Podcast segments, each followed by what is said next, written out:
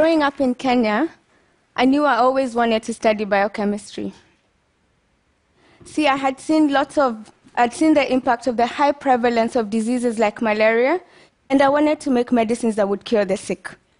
So I worked really hard, got a scholarship to the United States where I became a cancer researcher, and I loved it. For someone who wants to cure diseases, there is no higher calling. Ten years later, I returned to Kenya to do just that. A freshly minted PhD, ready to take on this horrific illness, which in Kenya was almost certainly a death sentence. But instead of landing a job in a pharmaceutical company or a hospital, I found myself drawn to a different kind of lab, working with a different kind of patient. A patient whose illness was so serious it impacted every single person in my country. A patient who needed to get healthy fast. That patient was my government. See, many of us will agree that lots of governments are unhealthy today.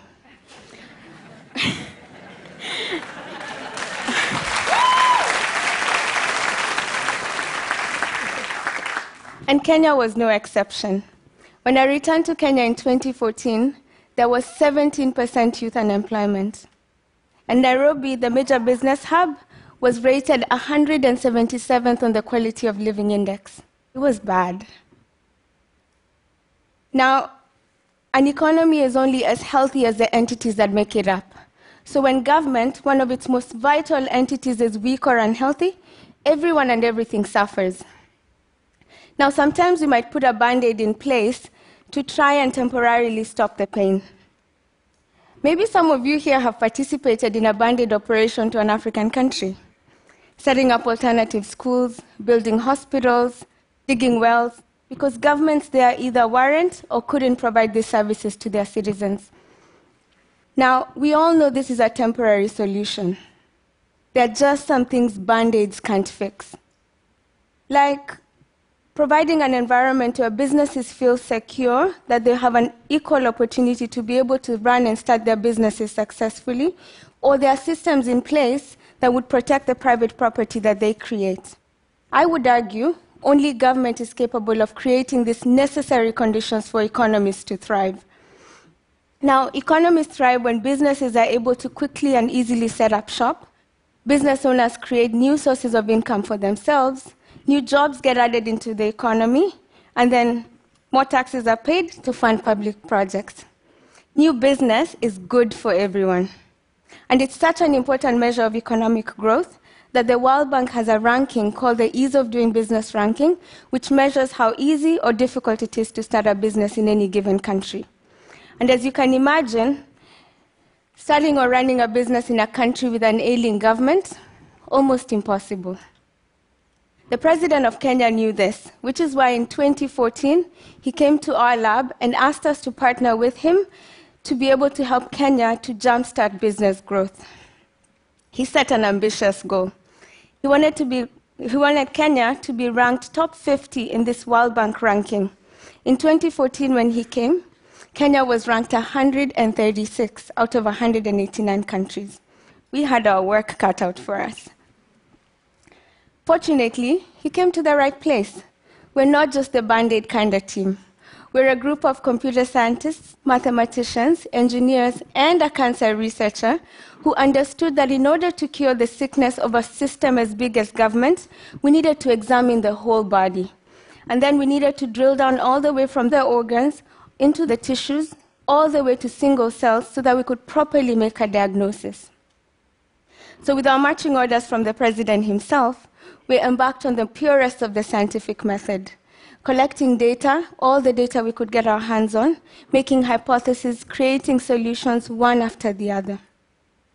So we met with hundreds of individuals who worked at government agencies, from the tax agency, the lands office, utilities company, the agency that's responsible for registering companies. And with each of them, we observed them as they served customers, we documented their processes, because most of them were manual. Um, we also just went back and looked at a lot of their previous paperwork to try and really understand, to try and diagnose what bodily malfunctions had occurred that led to that 136 spot on the World Bank list. What did we find? Well, In Kenya, it was taking 72 days for a business owner to register their property, compared to just one day in New Zealand, which was ranked second on the World Bank list. It took 158 days to get a new electric connection. In Korea, it took 18 days. If you wanted to get a construction permit so you could put up a building, in Kenya, it was going to take you 125 days. In Singapore, which is ranked first, that would only take you 26 days. Now, God forbid you had to go to court to get help in being able to settle a dispute to enforce a contract, because that process alone would take you 465 days.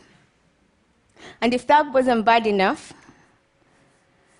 you would lose 40% of the of your claim in just fees legal fees, enforcement fees, court fees. Now, I know what you're thinking. Um, for there to exist such inefficiencies in an African country must be corruption. The very cells that run the show must be corrupt to the bone. I thought so too, actually. When we started out, I, was, I thought I was going to find so much corruption, I was literally either going to die or get killed in the process. but when we dug deeper, we didn't find corruption in the classic sense slimy gangsters lurking in the darkness, waiting to grease the palms of their friends. What we found was an overwhelming sense of helplessness. Our government was sick because government employees felt helpless. They felt that they were not empowered to drive change. And when people feel stuck and, and helpless, they stop seeing their role in a bigger system. They start to think that the work they do doesn't matter in driving change. And when that happens, things slow down, fall through the cracks, and inefficiencies flourish. Now, imagine with me if you had a process that you had to, um, you had to go through, had no other alternative, this process was inefficient, complex, and very, very slow, what would you do? I think you might start by trying to find somebody to outsource it to so that they can just take care of that for you. If that doesn't work, maybe you'd consider paying somebody to just unofficially take care of it on your behalf, especially if you thought nobody was going to catch you. Not out of malice or greed, just trying to make sure that you get something to work for you so that you can move on. Unfortunately, that is the beginning of corruption. And if left to thrive and grow, it seeps into the whole system, and before you know it, the whole body is sick.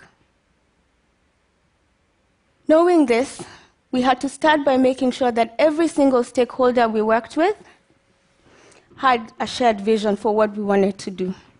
So we met with everyone, from the clerk whose sole job is to remove staples from application packets, to the legal drafters at the Attorney General's office, to the clerks who are responsible for serving business owners when they came to access government services.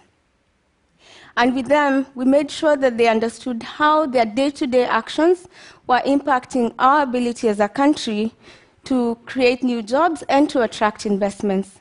No one's role was too small, everyone's role was vital. Now, guess what we started to see? A coalition of government employees who are excited and ready to drive change began to grow and form. And together, we started to implement changes that impacted the service delivery of our country. The results? In just two years, Kenya's ranking moved from 136 to 92.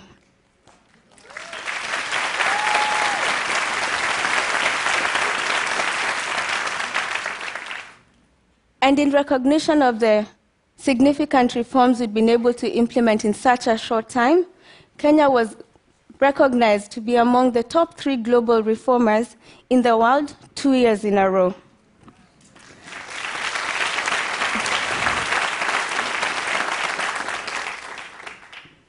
Are we fully healthy? No.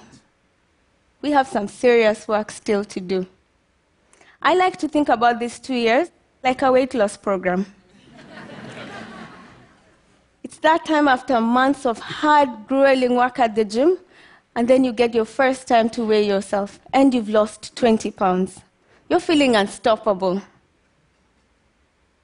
Now, some of you may think this doesn't apply to you. You're not from Kenya, you don't intend to be an entrepreneur. But think with me for just a moment. When is the last time you accessed a government service? Maybe applied for your driver's license, tried to do your taxes on your own. It's easy in this political and global economy to want to give up when we think about transforming government. We can easily resign to the fact or to the thinking that government is too inefficient, too corrupt, unfixable. We might even relegate some key government responsibilities to other sectors, to band aid solutions, or to just give up and feel helpless. But just because a system is sick doesn't mean it's dying. We cannot afford to give up when it comes to the challenges of fixing our governments. In the end, what really makes a government healthy is when healthy cells, that's you and I, get to the ground, roll up our sleeves, refuse to be helpless, and believe that sometimes all it takes is for us to create some space for healthy cells to grow and thrive. Thank you.